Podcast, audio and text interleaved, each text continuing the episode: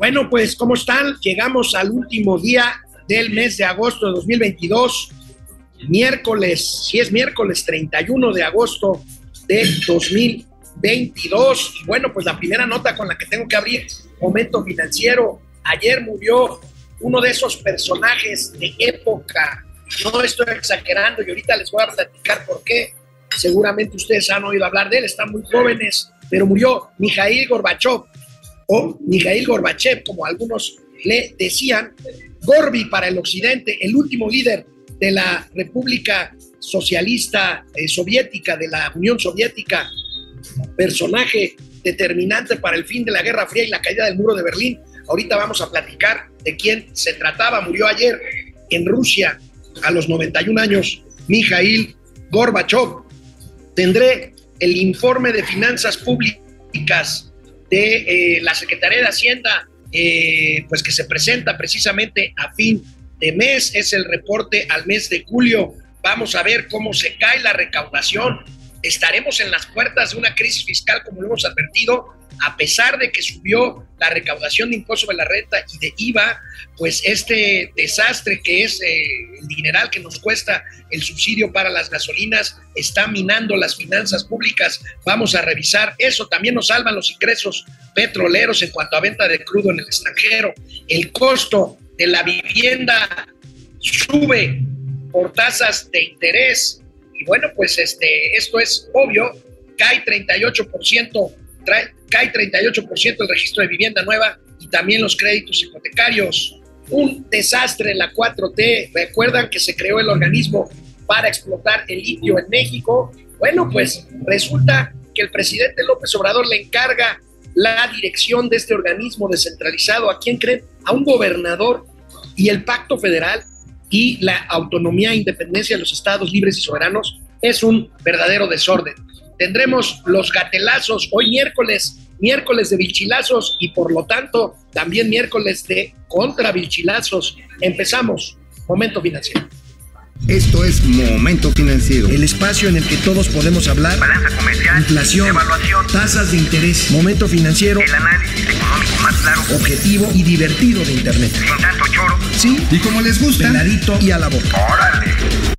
¡Réjete bien! Momento Financiero. Bueno, pues efectivamente ayer culminó una época con la vida de Mikhail Gorbachev, 91 años, político ruso. Nada más les cuento rápidamente. Recuerden ustedes si esto tiene implicaciones económicas y por eso abre el programa con esta información. Después de la Segunda Guerra Mundial, recuerden que los ganadores, pues materialmente se dividieron el mundo. El mundo quedó dividido en Occidente y Oriente, la Guerra Fría entre Estados Unidos y la poderosa Unión Soviética que pues englobó a un gran número de repúblicas eh, bajo su eh, firme eh, bártulo, en la Unión de Repúblicas Socialistas Soviéticas, en donde pues se hallaban países que hoy son independientes nuevamente, como Ucrania, que está en, que está en guerra, porque pues Vladimir Putin justamente sueña con el poderío soviético de aquellos años de la segunda mitad del siglo XX, Ucrania, Letonia, Estonia, eh, Uzbekistán, en fin, una serie de repúblicas que formaron la poderosa URSS. Bueno, el último líder de esa URSS, de esa Unión de Repúblicas Socialistas Soviéticas, fue este hombre, Mikhail Gorbachev, un hombre que impulsó dos iniciativas decisivas en aquella Rusia cerrada, fría, totalitaria, a la que, con la que sueña Vladimir Putin, poderosa, por supuesto, de las grandes carreras espaciales con Estados Unidos, de la Guerra Fría, en fin, de las presiones por las armas nucleares. Eh, este hombre, este hombre, Mikhail Gorbachev, impulsó la perestroika y la glasnost, que fueron iniciativas, iniciativas para abrir a la Unión Soviética al mundo nuevo, globalizado. Y bueno, definitivamente el mundo no fue igual después de Mikhail Gorbachev que precisamente fue protagonista de la caída del muro de Berlín en el 89, del fin de la Guerra Fría y de la desaparición de la Unión de Repúblicas Socialistas Soviéticas. Eh, Mikhail Gorbachev fue el último líder de esta URSS, de esta URSS, dio paso a Rusia, a la Rusia que hoy Vladimir Putin, Putin quiere recuperar absolutamente pues este poderío y esta, esta presencia de la Unión Soviética en, en, este, en el panorama en el panorama mundial, más bien de Rusia. Ahora, bueno, pues descanse, pasa este personaje de época, Mikhail Gorbachev, que incluso estuvo en México. Un saludo a mi querido amigo, el periodista Rodolfo Benítez, fue uno de los pocos periodistas que habló en exclusiva y directamente con Mikhail Gorbachev en, eh, pues hace algunos años que estuvo aquí de visita en México, este líder, este líder mundial, todo un personaje de época descanse en paz. Actualmente, bueno, pues recuerden que el mundo, recuerden que el mundo pasó, el mundo pasó de esta, pues de esta polarización entre Oriente y Occidente, entre comunismo y capitalismo, pues a una aldea global, a una, a una economía globalizada que pues Putin no es precisamente partidario.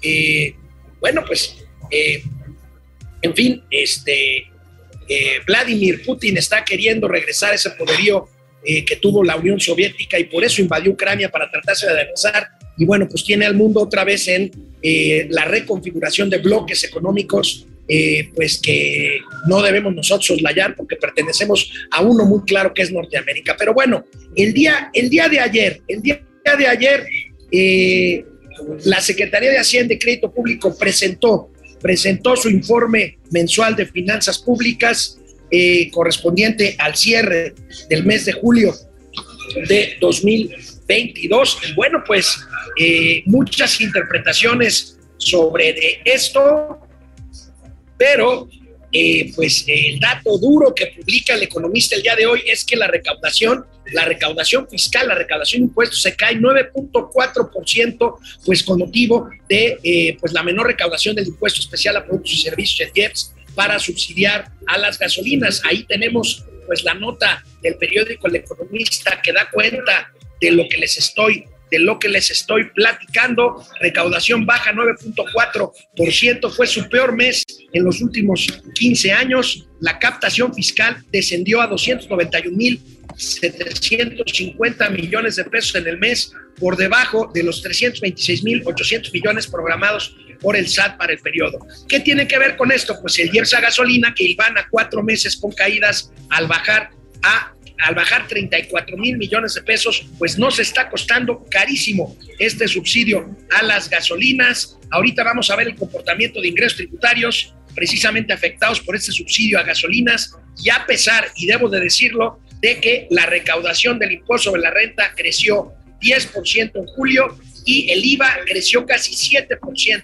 Mauricio Flores Arellano, muy buenos días. ¿Cómo ves estas cifras del informe de finanzas públicas del día de ayer? Oye, amigo, este, ¿dónde andas? ¿Estás en el callejón de las patadas? ¿Estás en, la azotea de tu casa? Este, saliendo de la cantina, ¿qué pega? Ah, no, estás echándote tu cafecito. Estoy transmitiendo desde la pujante y clase mediera zona de Villacuapa, en el sur de la Ciudad de México. Órale, amigo. Oye, pues nada más rápidamente mencionar que pues eh, los ingresos públicos están notando, están dando a conocer, precisamente están expresando pues la debilidad del crecimiento económico. O sea, tienes un IVA que, este, que refleja poco, pues, el, el consumo que sabemos que está empezando a tener frenones en los últimos tres meses después de un repunte de inicio de año. Hoy está echándose para atrás, la expectativa de consumo no es alta.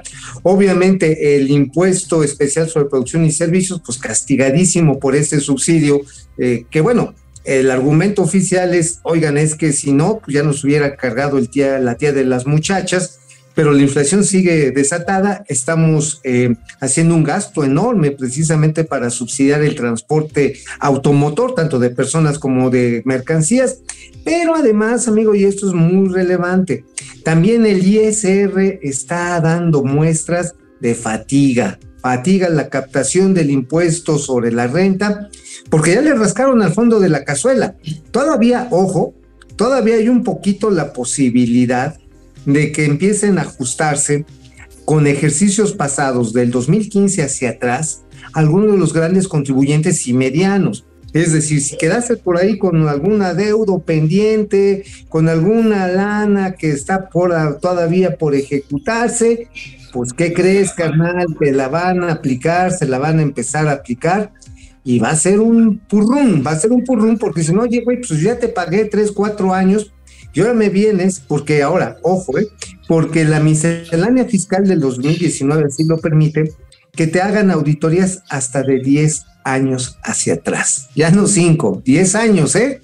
Entonces, amigo, pero, pero sí me gustaría que le explicaras a nuestros amigos eh, por, qué, por qué concluimos aquí en Momento Financiero que se está debilitando si en el último mes, en julio, en términos anuales, pues con todo y esto que dices, sí creció casi 10% la recaudación de impuesto sobre la renta y casi 7% de la recaudación del IVA, porque pues se nos van a venir los chairos encima, pero esto tiene una explicación.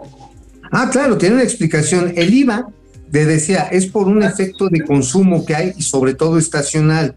Sin embargo, también es cierto que ese consumo se está debilitando. Hay que recordar que el IVA estaba creciendo de manera consistente arriba de esa tasa, entre 8 y 9%. Se está alentando.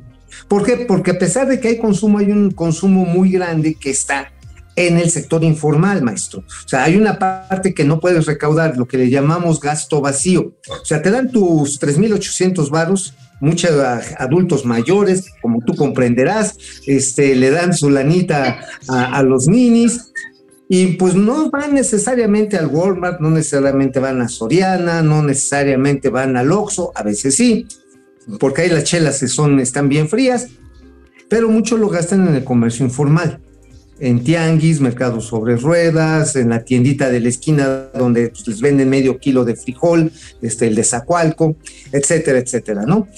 Y eso es lo que ha determinado que la captación de IVA se vea achicada en términos de su potencial. Y el ISR, hermano, tiene que ver con dos cosas. Por un lado, las empresas que han cambiado de giro y que este, dejaron el esquema de subcontratación y que ahora, bajo el nuevo modelo de contratación, tienen que reportar mayor ISR. Mira, órale, ¿qué te estás comiendo, cabrón?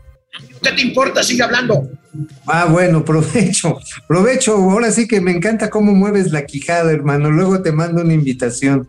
Este, bueno, luego, por otro lado, tenemos que en el caso del impuesto sobre la renta, en el caso específico del impuesto sobre la renta, además está que tienes a un segmento de contribuyentes cautivo.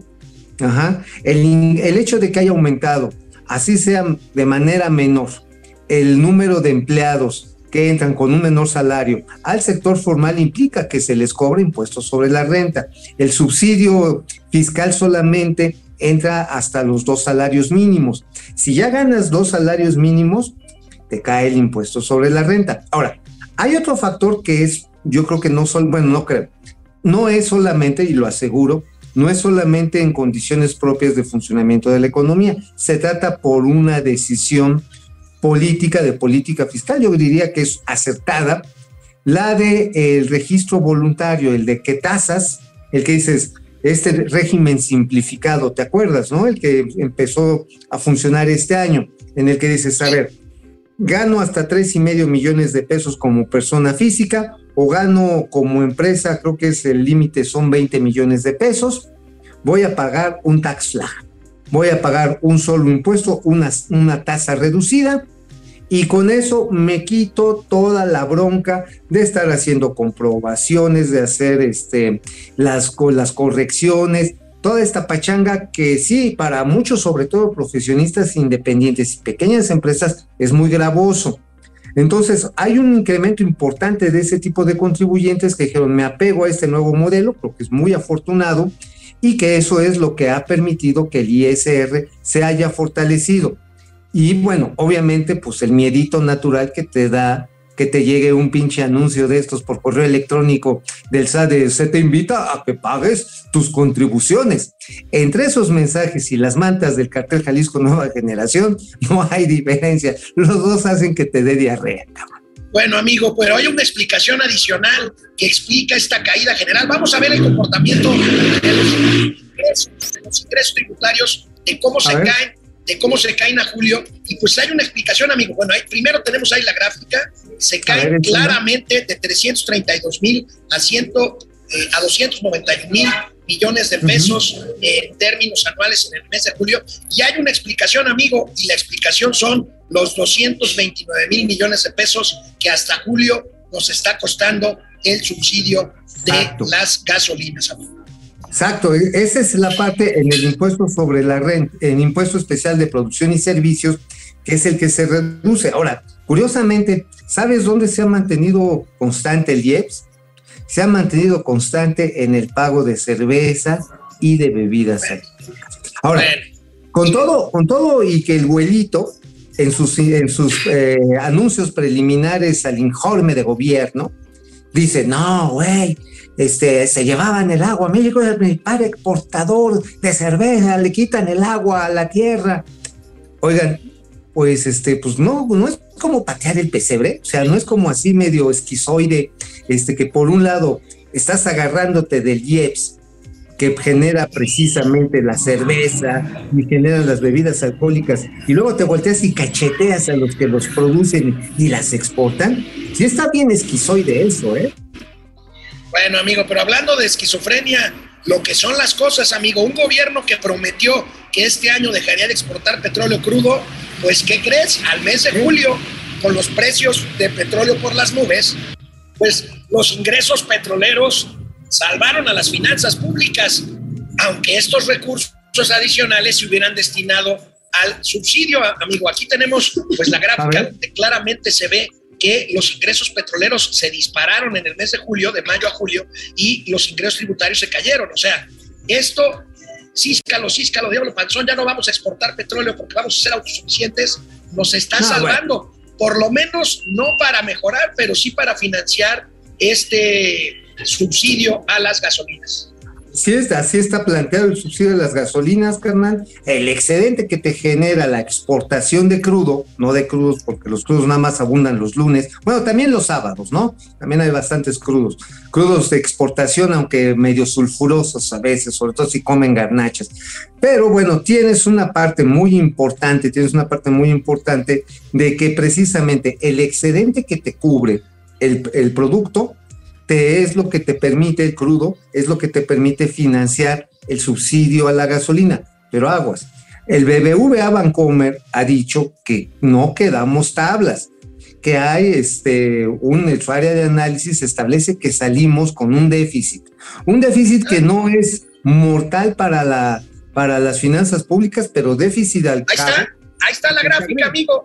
Crecen los ingresos petroleros 90% más y caen los ingresos tributarios en general. Ahí está, el, el, el, ahora sí que el mache, el mache, y bueno, pues amigo, el costo, por otro lado, o sea, ya tenemos varios factores, ya los explicamos, pero hay otro factor, amigo.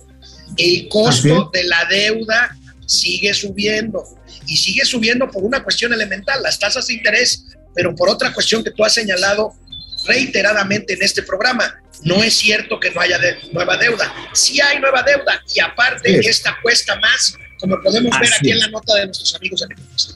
Así es, cuesta más la deuda, obviamente el aumento de las tasas primarias y luego con las degradaciones que ha tenido Pemex, con la, bueno, ya es bonos basura, la, la disminución de la calidad crediticia de la Comisión Federal de Electricidad, pues obviamente estamos hablando entre Pemex y CFE la mitad de la deuda soberana, de toda la deuda del sector público. O sea, finalmente Pemex pues es parte del, del Estado, no nos podemos hacer guaje.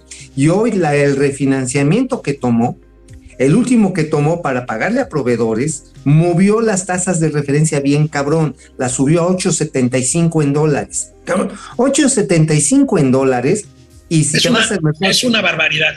y si te vas al mercado secundario ya te vas al 9.25. O sea, mejor le hubieran dado una hermana, una de las hermanas de Octavio Romero a los acreedores, cabrón. hubiera sido más fácil.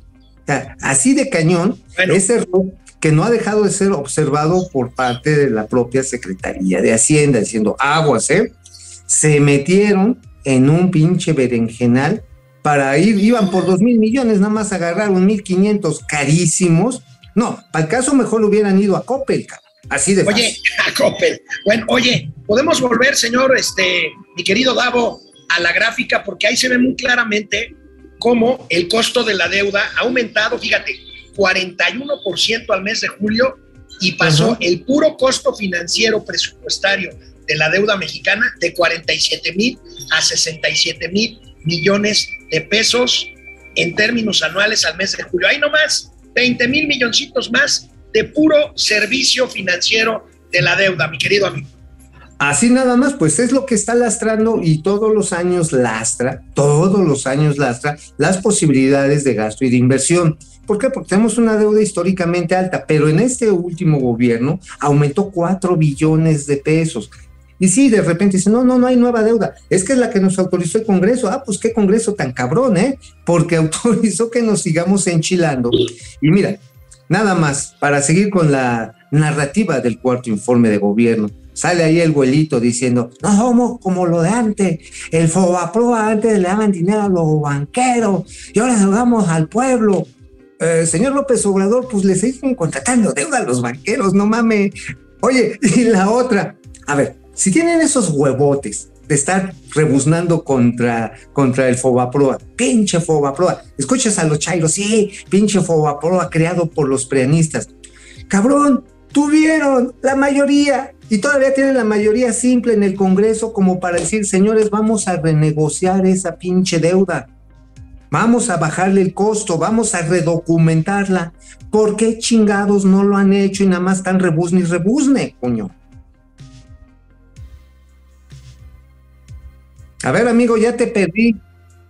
Estás muteado, estás puteado. A ver. Perdón, es que está muy duro el ruido aquí, lo muteé, pero bueno. Es miércoles, querido Davo, nos vamos a, a, a brincar la siguiente tabla, porque como es miércoles y es el único día que Mauricio Flores no está crudo, entonces ha sido lo Ah, no, sí, suficientemente sí, sí. claro como para podernos saltar la siguiente gráfica y poder pasar entonces tranquilamente a que el buen amigo, Oye, amigo. Mauricio nos explique de qué escribió hoy en el periódico La Razón. Oye, amigo, antes de otra cosa, es urgente este breaking news. Te mandé hace rato, pero que me, creo que, me, que no me pelaste. Te lo mandé por WhatsApp, pero hay que subirlo. La Organización Internacional Interamericana de Telecomunicaciones acaba de hacer un pronunciamiento muy fuerte, muy categórico en relación al marco jurídico que está viviendo la libertad de expresión en México. Ya ves que la Suprema Corte de Justicia dijo, bueno, miren, este asunto de la big censura, y ese es un tema que me voy a, me voy a estar, este, ¿cómo decirte, amigo? Me voy a estar, eh, pues ahora sí que refriteando el día de mañana, pero no lo podemos pasar por alto, no lo podemos dejar por alto.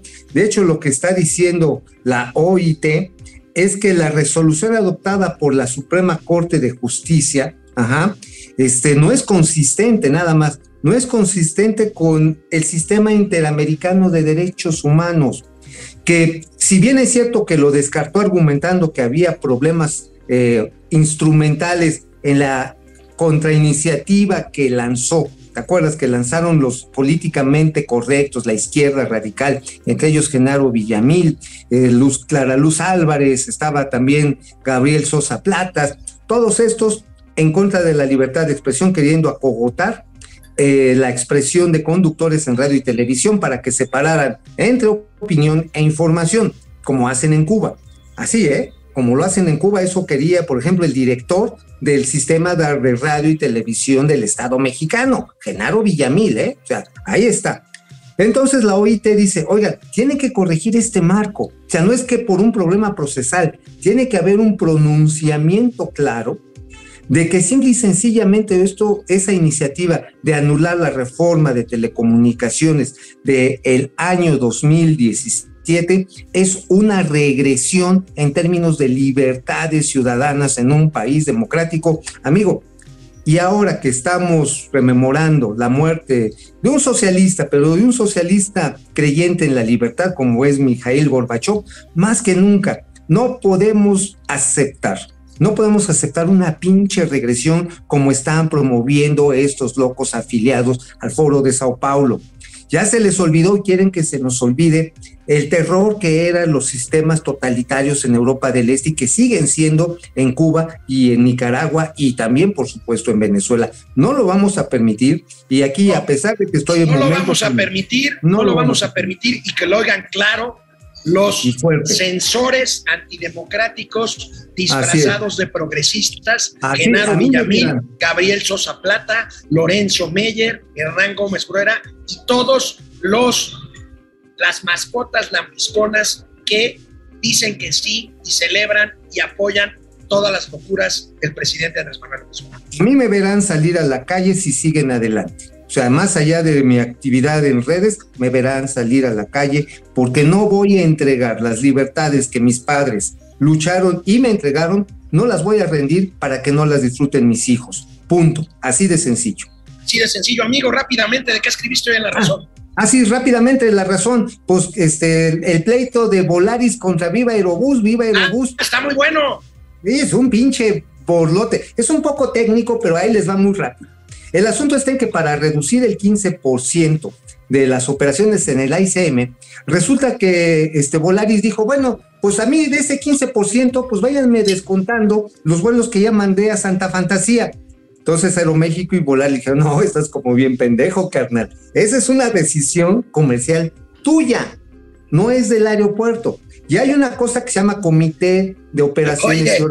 Oye, amigo, se me Sí. figura como el ñoño que le, que le dice al maestro, maestro, no va a revisar la tarea o no va a hacer examen y quiere, ah, como él lo hizo, quiere que a huevo todos hagan exactamente lo mismo. Así es. pues el salón se le revela y le dice, pinche ñoño, este, Ah, si, no te cabe, no salpiques, ¿no? Así es, así es. Y eso mismo, eso mismo, este, quiso hacer Volaris. No, no, no, yo ya mandé mis vuelos allá, ya no me quites 15%, quítame el 11%. No, estás como bien, güey. Pero espérate, todavía más cabroncitos contra Viva Aerobús. Porque traen un pique. Volaris ya tiene la mayoría de los vuelos nacionales, pero sabe que su competidor real, Oye. no ya en Guadalajara. No me digas, perdón que te interrumpa, no me digas.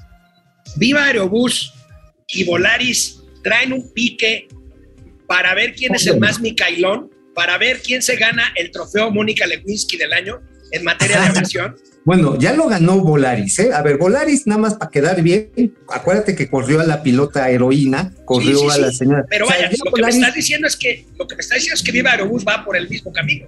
No por esto.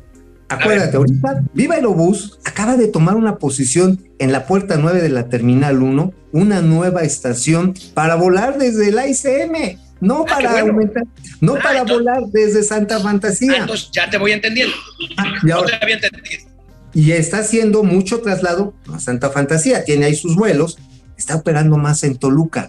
Es lo que explica el crecimiento del aeropuerto de pasajeros que comentábamos antier en Toluca, precisamente la llegada de Volaris. Entonces, ¿qué dicen los cabroncitos de, de Volaris? Le dicen a, le dicen ahí en el comité de operaciones, ahí está el director del aeropuerto, está el subsecretario de comunicaciones, el director de transporte aéreo, el CNAM, está la Agencia Federal de Aviación Civil, y les dice muy orondos, bueno, está bien, vamos a reducirlo, pero vamos a hacerlo en función del calendario del itinerario Winter 2021. O sea, dicen, a ver, ¿por qué quieres el 21 y no el 22? No, porque estaba más bonito el 21. No, no, no mames. Lo que pasa es que en un año, Viva Aerobús muy hábilmente incrementó 70% sus slots en el ICM, sin violar ninguna ley, sin ningún favoritismo, nada más se puso a las vergas, literalmente, dijo, este es el momento. Entonces, se, se puso vivo y se fregó a los demás, mató vivo en viernes. Así de simple, y Aeroméxico dijo, bueno, pues está bien, güey, pues es, es asunto tuyo, estás en una puerta interesante, no estoy ocupándola yo, yo estoy en la T2, adelante, y Volaris que se encabrona. Y es más, déjame te digo, hoy tú vas a la Terminal 1 y llegas por la puerta, llegas a, las estaciones, a los mostradores de Volaris, no mames, güey, se aparece fila para entrar al antro, está saturado, así todo encimado, apeñuscado. Llegas a la de Volaris, en la puerta 9, qué bonito lugar. Entonces, pues los pinches Volaris los, se pusieron morados de coraje y a huevo querían que fuera el itinerario 2021, incluso diciéndole así, haciéndole el ojito a la SCT y, y al aeropuerto, oye, pero yo ya llevé mis vuelos a Santa Fantasía, merezco, es más, corría una piloto que estaba eh, a ustedes acusándolos, yo mejor, este, yo lo estoy apoyando. Y puro chile, cabrón, puro chile que le dan a Volaris y que se chingan. Estás muteado, carnal. Estás Va- muteado. vámonos a una pausa. Regresamos con más información aquí en Momento Financiero. Bueno, pues cómo les va a todos y a todas aquí entre nuestros amables seguidores. Mau Ríos, el mayor logro del presidente en estos cuatro años ha sido que todavía no nos ha convertido en Venezuela. Bueno, vaya forma de verlo, ¿eh? Vaya forma de verlo, sí, ¿eh? Aleluya, Lecky, la clase pobre gasta en mercados y puestos callejeros. Mercedes Márquez, con el Tren Maya también van a salir con que no, con que no presupuestaron los vagones, los rieles o los terrenos por donde va a pasar. Es que este es un gatelazo, amigo, que ahorita vamos a ver, A ver, Que es- no, que es más bien un perder. que es más bien una, un contrabichilazo. Padre del análisis superior, la barda de Calderón y la refinería de dos bocas de AMLO refinan la misma cantidad de crudo. Sí, Eso es cierto. es que Eso es cierto. Sí, sí, sí. Mira, sin ponerme, yo nunca. Es que está cañón que reduzcas la discusión. Así es Calderón o Peña. Nada más te digo, no está bien la barda, pero la barda costó 8 millones de dólares y la refinería va en 200 mil, en 20 mil millones de dólares. Oye, no, oye, a ver, oye, amigo, amigo, ese es un dato que quiero precisar, que precisa, que precisamente para precisar, ayer me comentaban funcionarios de la Secretaría de Hacienda. eh, por, está muy bien documentada la columna, la noticia de nuestro amigo Noé Cruz, pero resulta que se está duplicando la contabilización de estos 6.500 millones de dólares. Por eso se va a 20 mil. Ah, una doble contabilización. Esto no quita para nada que ya estemos en 14 mil millones de dólares. O sea, también es una, bur- es una burrada, o sea, de dinero. O sea, también. Bueno, este, Mercedes Márquez dice AMLO que su gobierno no se permite la tortura, pero lleva 900 mañaneras, es cierto. León Cabrera, buenos días. Hola, León. Ráfaga Martínez, 40 pesos, amigo. De Órale, Ráfaga órale. Martínez, gracias, querido Ráfaga. Lía San Ciprián, buenos días.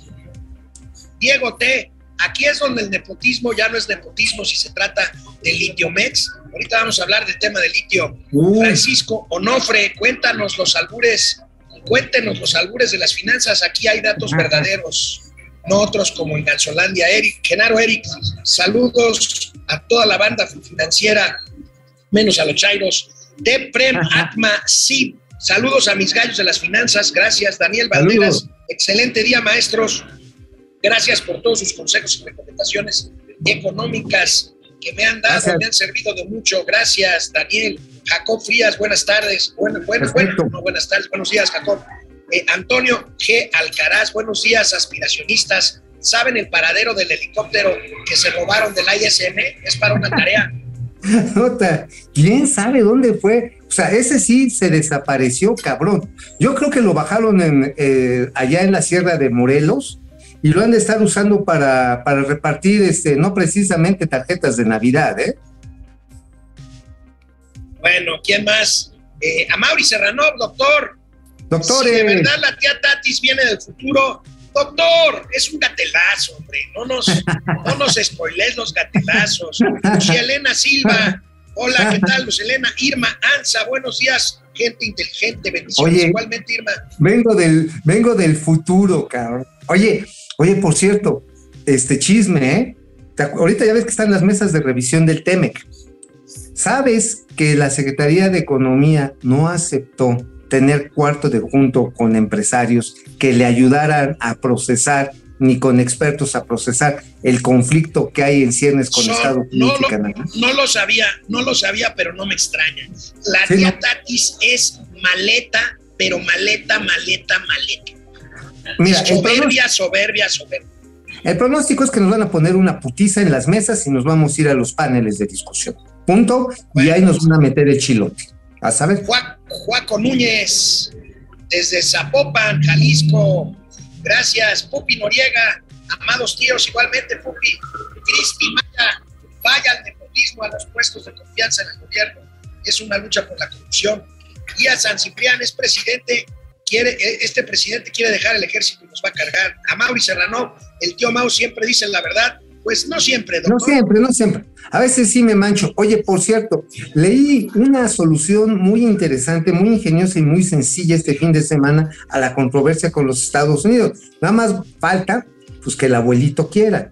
Es muy, es muy sencillo. simplemente derogar los artículos eh, de la ley de la industria de electrici- eléctrica, donde se privilegia el despacho de la CFE. Nada más. No creo que lo vaya a hacer. Es muy fácil, ¿eh? Si tiene la voluntad política, ¡pum! lo quita, si no quiere tener pedos. Pero como el señor vive del conflicto, vive del- de hacerla de jamón, pues va a seguir haciéndolo de jamón. Bueno, Carlos González dice que Fobapro es el petate del muerto de AMLO desde hace 20 años más. Eh, Ana Más. María Alday, tío Mau, ya no es Bancomer, es BBV. Bueno, pero pues. ¿Quién- Ah, ver, pero- eh, ah, yo es tengo por ahí cariño. encuestas, ¿eh? Es por cariño, es por cariño. Betty ¿No? R, ya le tocaba Alex transmitir desayunando. Sí, así es. Oye, ¿qué estás Este- desayunando, brother? Ya Se acabé, bueno. brother. Ya acabé, brother. Alex, Chir- Chi- Alex Chiripa, 4 dólares con 99 centavos. Apúntale. Cuatro dolarucos del bienestar. Qué felicidad.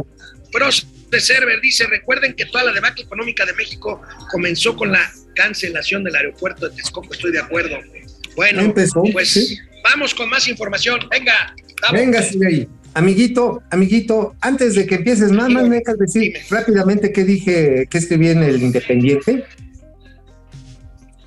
A ver, venga, rápido, güey. Rápidamente, nada más, una pequeña viñeta de cómo están las representaciones empresariales en el cuarto informe de gobierno. No le están dando invitación a todos, ¿eh? Quien va a estar en primera fila, eso sí, son algunos de los miembros del llamado Consejo Asesor Empresarial, que ya no los atiende nadie, ¿eh? Antes era Poncho Romo, y ahorita andan pues nada más al llamado que les hace el suavecito Francisco Cervantes. Y Pero obviamente...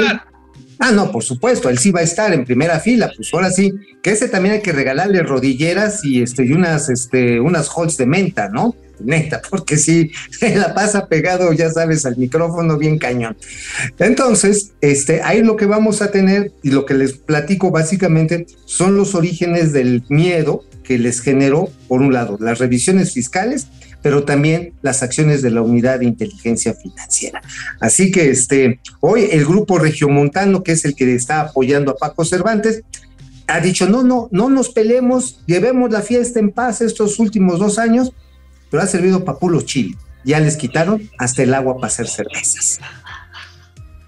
Bueno, pues ahí está uno de los spots del presidente López Obrador. Habla justamente del tema de la cerveza y el agua. Pero bueno, amigo, amigo, como consecuencia de la inflación y de la situación en general, el registro de vivienda nueva cae 38%. Tú sabes que hay un registro en donde se inscriben justamente, valga la redundancia, las viviendas nuevas que se van construyendo. Bueno, pues este indicador cae 38%. Aquí tenemos la nota. Y por ver. supuesto, por supuesto, amigo, este, pues eh, por lo mismo, ahí tienes la nota, este, cae el registro de vivienda nueva y por lo tanto, pues también es lógico que los índices de otorgamiento de crédito hipotecario pues también vayan abajo.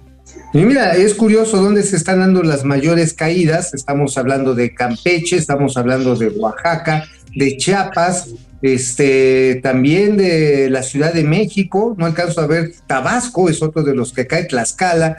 Eh, esto significa que, por otro lado, amigo, el poder adquisitivo en estos estados donde más se ha caído no se está recuperando. Y tú recordarás que recién estábamos saliendo de la pandemia, bueno, no, de, no salir, estaban aminorándose los contagios, esto a principios del 2021, estábamos brincando la tercera ola de, COVID y empezaron a crecer los créditos hipotecarios porque mucha gente, el- y por lo tanto, porque el crédito hipotecario es el que soporta precisamente este registro de vivienda nueva, porque mucha gente se vio en la necesidad de vender para tener lana y migrar a otros lugares, además aprovechando el trabajo a distancia, y por otro lado, porque sus casas, sus departamentos no eran propicios para el home office y menos para la educación eh, a través de sistemas digitales.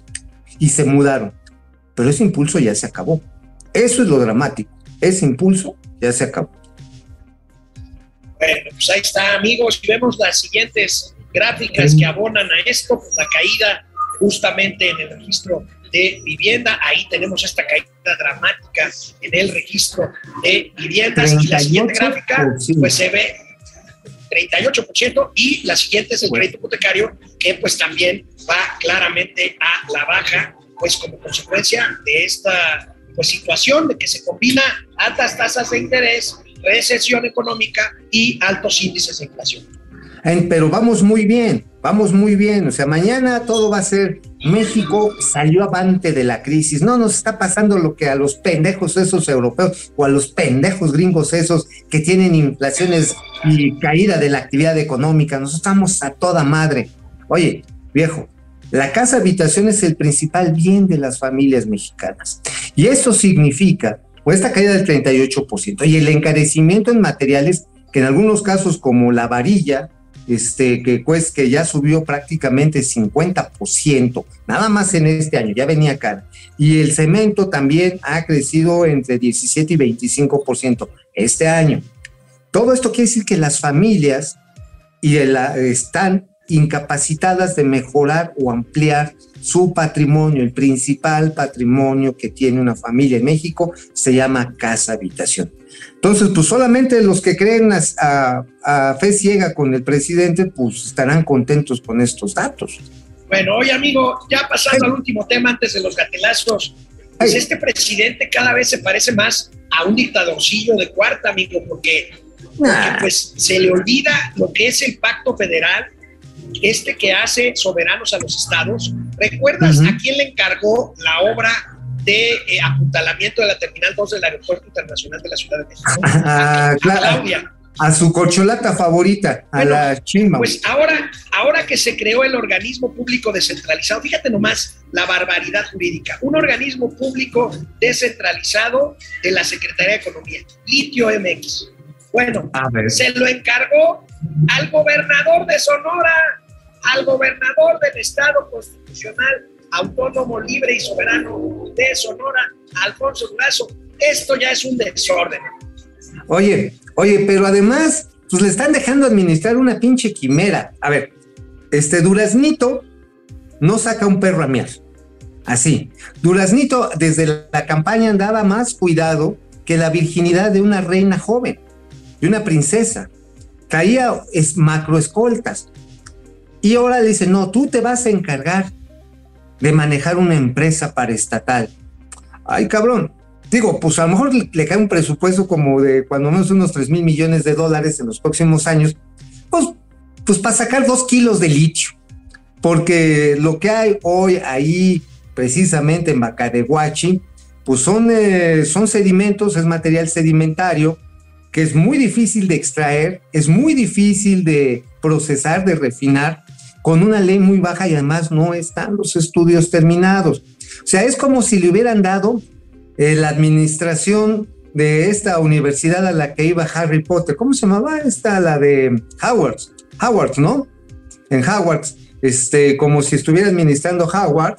Eh, no hay Howard, pero sí hay lana. Entonces, pues, pues chingo. Ahora, por cierto, nada más del ICM. Qué bueno que se lo dejan a Claudia Chemba las reparaciones. El único pedo es que la lana se la van a sacar a la SCT. Y luego no tienen plan constructivo. ¿Quién va a elaborar el plan constructivo? O sea, es un pinche desorden. O sea, por querer tener ahora sí este control, como tú decías, amigo, sobre todo los gobernadores adscritos a la égida morenista, están haciendo un pinche desmadre administrativo que quién sabe cómo vaya a terminar esto, ¿eh?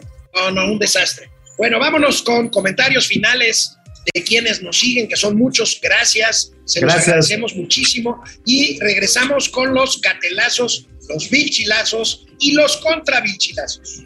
Andy. Gracias de verdad a todas y a todos. Doctora Mauri Serrano, en serio, Alex, ya me va a regañar el doctor, pero me cae re bien el, doctor. A ti me cae bien el doctor. Es un doctor Sazo, el señor Serrano se le quiere y se le aprecia. Es, es este un personaje, en serio, o que la no me muevan aquí, carajo. En serio, Alex, esta sección de contrabichilazos debería llamarse centonazos. Tiene razón el doctor Amaury Serrano. José Guadalupe Partida Guille y Maya de las Finanzas, saludos. Greg SP, hay, han reportado la inflación ascendente en España, pero no han reportado el cambio de tendencia. Pues, ¿cuál cambio de tendencia? Está para arriba la inflación en España, en Alemania, en Portugal, en todos lados. Está bien difícil, está muy complicado y el tema energético ahí es el que los trae fregados. Carl Oh, sí. Agui, recordemos que Amlito Morena saldrá del PRI una vez que asegure el Estado de México para Morena. Carlos González, la CDMX tiene cinco años estancada. Carly Agui, recordemos que el tío del doctor doctor llegó a la presidencia gracias a su operador el PRI. Javier Salinas, hasta el gobernador de Nuevo León está en contra de Nuevo León. Híjole, y ahora con eso de que la, la señora Fosfo Fosfo está embarazada, bueno, traen ahí una novela que nada tiene que ver con gobernar el estado más industrializado del país. A ver, el tema, el tema del señor Samuel y de su señora esposa es el TikTok. Se acabó, son las redes sociales. Eh, tienen de repente algunas cosas medio interesantes, pero pues todavía es un gobierno chiquito para el tamaño de Estado. Empezaron bien con las vacunas para los niños llevándolos a la frontera con Estados Unidos, ahí con Texas. Ahí van bien. Empezaron a tratar de mejorar el sistema de transporte público, pero la bronca que tienen del agua, eh, sí, la, han- la no, han, no han salido todavía eh, victoriosos de hacerlo correctamente, mi querísimo Alex. Bueno, pues vamos a ver quién más anda por ¿Quién aquí. más, vamos más? a ver quién más anda por aquí. Está Irma Anza. El tío Ale no quiere decir que está desayunando porque han de ser tamales de chipilín. No, no, no, no, no, unos huevitos con jamón. Este, Ay, Javier. Salinas, Carlos Puelma, Eloísa Jacob, Carlos Puelma, otra vez se los dijimos, AMLO es peor de lo que le podía pasar a México. Javier Salinas, la debacle económica eh, empezó con la cancelación del aeropuerto, pero su concesión se dio meses antes de la elección. Estoy de acuerdo. David Magnol para el peje, primero los pobres resultados, el peje más pobres. Pues sí, Genaro Eric, ni David Copperfield, ni David Copperfield desaparece así los helicópteros. Camacho, Alex parece que está en la cárcel después de la calentadita. bueno, Neri, Neri Edith Cruz Castro, saludos a los tío- al tío Mau y Alex, lo más fifiesteros y chingones de las finanzas, gracias. Fidel Reyes, mañana inician las clases en Hogwarts por si estaban con el pendiente. Eduardo Martínez bueno. Ibarra desde Dallas, desde Dallas, Texas. Mai- Mine Canu- Cantú, va a ser muy difícil para nuestros hijos que consigan una casa como la de nosotros. Pues sí, Sí, Aleluya, Aleki, quieren Sí, revisar hasta 10 años de sí. Llegarán hasta Moctezuma con tal de tener dinero. Bueno, la pregunta de hoy en nuestro titular es si realmente, como aquí pensamos, nos dirigimos hacia una crisis fiscal. Lamentablemente, yo creo que sí es el caso. Vámonos con los gatelazos, querido amigo Davo, ¿cómo vamos? No hay miércoles de gatelazos sin abrir la sección con un bichilazo, amigo. claro, ese es de ley. Oye, Es la señora se- cada vez está peor, amigo, de veras. ¿Qué no, no le habrán dado ácido fólico? Mira, mira, es que A ver. cada vez está peor. A ver, Vilchis, suéltate, mija. ¿Cómo revelaron los cables de Wikileaks? De Wikileaks, perdón. Eh, y entonces, vamos con la siguiente. Bueno, antes de eso queremos aclarar que eh, la señora con este señalamiento ah, también hace... Amigo, de- este, Wikileaks me suena, me suena a lo que hace Bill Cheese. Lips es labios en, en inglés. Ajá, sí, no. Wikileaks. Ajá, Pues suena, suena a lambisconear, a ¿no? O Vicky, leaks, Suena- lo de Vicky. Los leaks de Vicky. Wikileaks, a mí me suena, a mí me suena a Vilchis, a Genaro Villamil, este, a, a- a- a Naredo, este, a Lorenzo A Meyer. Abuela. Este- Oye, por cierto, ayer mandaste a nadar ahí a Hernández Buera. Ahorita es un catelazo, está buenísimo. Está Bueno, pero a, mí, a ver, amigo, bueno, ya que cumplimos con la Vilchis porque se enoja si no la metemos en los Vilchilazos, Sí, claro, iniciamos con los contra Vilchilazos. Tienen los Em- contravinchilazos. Empezando por el propio presidente de la República esta mañana. Primer contra Vilchilazo. Aquí lo tenemos. ¡Ánimo! ya no hay ronquera. Este.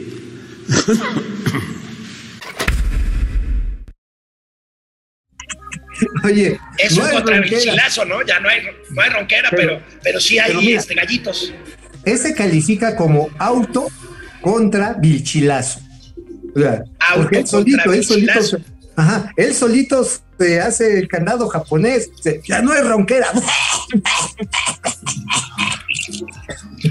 Oye, amigo, vaya contra Vilchilazo este sobre lo que se A ver. dice en torno al sobrecosto de la refinería de Dos Bocas. Ya aclaraste el tema de los 6.500 millones de dólares. Ok. Pero Pero sin embargo, el sobrecosto, el sobrecosto ya va al doble. Pero fíjate aquí el contravichilazo presidencial. Aquí el, el buen Davo editó lo que dijo el presidente López Obrador ayer sobre esto y lo que dijo hace tres años y medio. Mira, A ver, Hubo un incremento en el caso de la refinería porque no se contemplaron eh, originalmente equipos que se necesitan y se amplió el presupuesto. Aprovecho para decir de que va a salir la refinería en 8 mil millones de dólares y hasta podemos ahorrar, ¿eh?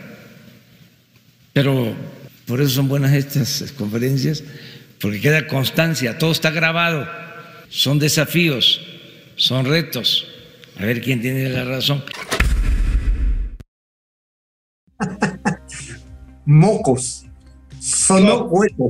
¡Pum! amigo, dice, No, está man. grabado, está grabado mi compromiso. No, el que No, quedó grabado. cumples. Oye, ¿Te amigo, que, y luego dice, que le decían el chavo del 8? sí, Porque todo iba a salir en 8 mil millones de dólares, el Tren Maya, la refinería, este, el corredor transísmico, todo era de 8 mil millones de dólares. Oye, amigo, pero decir, no, bueno, sí hay un sobrecosto, pero nos faltaron algunas cositas ahí. Oye, amigo, es como si tú compras un coche, cotizas 100 mil pesos y luego pagas 200 mil, te reclaman en casa y dices, es que, es que se me olvidó cotizar el motor, el volante y la puerta Y las derecha. Y las llantas. Y las No, llantas. no, qué capacidad de mentir tan espeluznante, de Oye, verdad. pero, pero ¿sabes qué es lo más curioso, lo más divertido? La capacidad de millones de pendejos de creerle. O sea, eso, eso me tiene fascinado. O sea, la posverdad en México ya tiene presidente. Es el presidente de la posverdad. No, no importa que las cosas sean totalmente diferentes. Lo que él diga es creído por millones de fieles.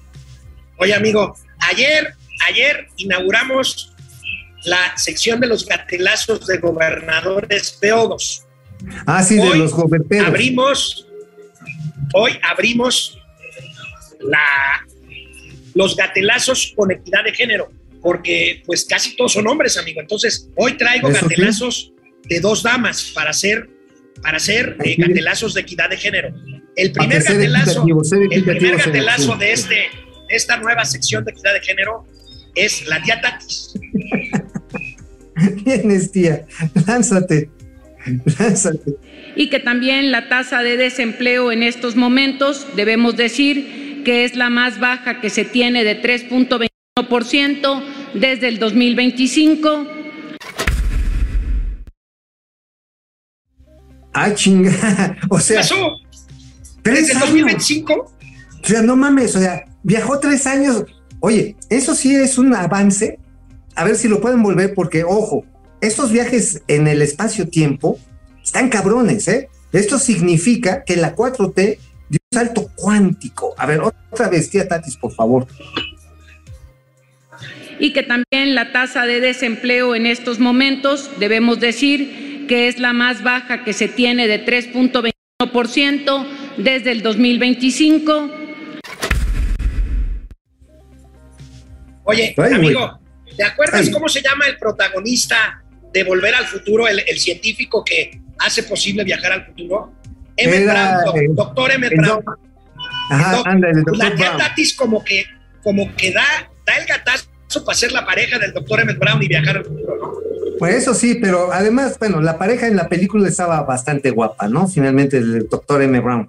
Pero bueno, este, pues sí le da, le da aire al doctor Brown. Yo creo que, Oye. oye, ¿te imaginas su DeLorean en un DeLorean tipo Zuru para viajar al futuro? Un. DeLorean, un, un DeLorean tipo sur, exactamente, con Nico de chofer. Oye, amigo, hablando de Nico, ¿no tienes una idea de quién es la segunda dama de los gatelazos de equidad de género? No, ¿quién? ¿Quién, Carlos? La doctora Beatriz Gutiérrez Müller, la no primera dama. Uh, Ya ves que es historiadora, pero bueno, una Mm. cosa es ser historiadora y otra cosa es ser lingüista y saber qué significa qué. Mira, A ver, bien esto. Estás trabajando, ¿no? En algo que tiene que ver con el exilio. Sí, sí, sí. El esfuerzo de México es encomiable en aquel tiempo por exiliar españoles, por exiliar españoles. Ay, güey. exiliar españoles, ¿no habrá querido decir asilar españoles? Oye, o más bien la traicionó el subconsciente, ¿eh? O Bueno, ya ves su, Ya ves que no quieren a los gachupines. su marido la trae y la corcholata Chenbaum la traen contra la conquista, contra Cristóbal Colón, contra el árbol de la noche triste, contra Puente de Alvarado, la traen por el penacho de Moctezuma, la traen que por el perdón que se debe perder- pedir a los pueblos indígenas. Yo creo que le, y contra Iberdrola, se me hace que sí le salió del alma, ¿eh? Yo creo que sí le salió del alma, como dice ella, ay, me salió del alma. ¿Eh? O sea, Bueno, a mí que es un el último gatelazo. El último gatelazo de hoy, amigo, ya lo decías. Vean el tweet que, subri- que subió el lambiscón payaso de Hernán Gómez Bruera. Se fue a almorzar, se fue a almorzar, según él, al lugar donde está el hermoso lago que se hubiera destruido de haberse construido el aeropuerto de Texcoco. Vean nada más esta payasada. Está con la secretaria. fondo se ve la presa de regulación a Carrillo, que además apesta. Se ha de haber comido un molito con olor a ya sabes qué, horrible. A ver, no, no, no, no, no es yo le contesté, yo le contesté, A ver, ¿qué le contestaste? Estuvo genial tu contestación, amigo, en yo le Twitter. contesté, a ver, platíquenme entonces, este, payaso, soquete, ¿acaso nadaron? ¿Acaso esquiaron? ¿Acaso dieron un paseo? Se inunda más la calzada de Ignacio Zaragoza, amigo. Oye, Pásanos otra vez la imagen, por favor. otra vez, otra vez, para que les pueda explicar rápidamente. El Nabor Carrillo es una cloaca, es una cloaca, es un cagadero. Ahí llega las aguas residuales que no están siendo tratadas, que cuando cancelaron el NAIM, cancelaron también el proceso de construcción de plantas para limpiar las aguas residuales de buena parte de las poblaciones del oriente del Valle de México. La cantidad de eh, partículas coloi- coloidales es el triple de lo permitido a nivel mundial. O sea, están como yendo a almorzar frente a una gran fosa séptica. Allá Pero ellos, ¿eh? Pero además, Allá amigo, la gran mentira, el gran embuste de que eso es un lago que se hubiera destruido por el aeropuerto. El lago Para de. Texcoco desapareció Hernán, Facundo Malo, payaso, soquete, mentiroso, Micailón, lambiscón, desapareció hace 250 años. Además, yo diría que pendejo, porque mira, hoy en la mañana, mira, hoy en la mañana estaba discutiendo ahí con este, en el programa de Luis Cárdenas en MBS, y decía, no, no, es que los montajes que hizo Felipe Calderón y todo, este, el gobierno peñista, los montajes, que era una política de Estado. Esto es un montaje, es un puto montaje. O sea, se fue a comer frente a un gran cagadero y lo presentó como el lago de Texcoco, que tú lo dijiste, amigo, nada más corregiría, perdió su calidad de lago, porque para tener lago necesitas un tirante de agua de cuando menos 5 metros, si no, no califica de lago, es una norma internacional, no de ahora, ¿eh? se estableció por allá de 1750 en Francia, precisamente. Entonces, en los primeros estudios que se hicieron en aquel, 5 metros de tirante, si no, no eres lago perdió su calidad de lago en 1812. Entonces, pues.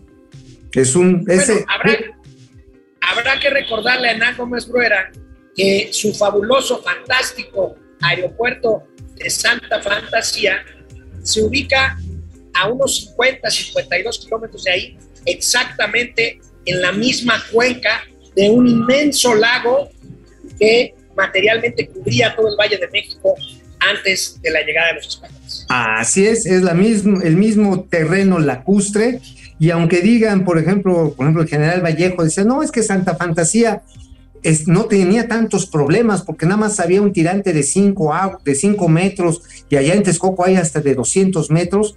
Oigan, sí, pero no es plano, ¿eh? Y digo, no le quiero echar la sala a mi general Isidoro Pastor, pero esas pistas se van a empezar a cuartear en dos, tres años solitas. No Bueno, van a amigo, necesitar. Nos vemos mañana. Hago un llamado a quienes no tengan pues muy presente la figura de Mikhail Gorbachev que murió ayer, que ni siquiera le hagan tanto, hagan tanto esfuerzo. Métanse a Wikipedia, googleen Mikhail Gorbachev para que vean el tamaño del personaje que se fue ayer a los 91 años de edad, de Oye, buen Corbyn. Además, además, incluso Pizza Hut le hizo un gran homenaje a Mikhail Gorbachev. Buscan, pongan Pizza Hut, Mikhail Gorbachev, y eso lo dice todo. Amigo, nos vemos mañana. Cuídate. Nos vemos. Oye, mañana les doy una exclusiva intergaláctica interplatanaria del primer vuelo de carga que llega precisamente al AIFA, ¿eh? Es más, se los voy a subir en el Twitter de Momento Financiero. Al rato, papá. Adiós. Bye.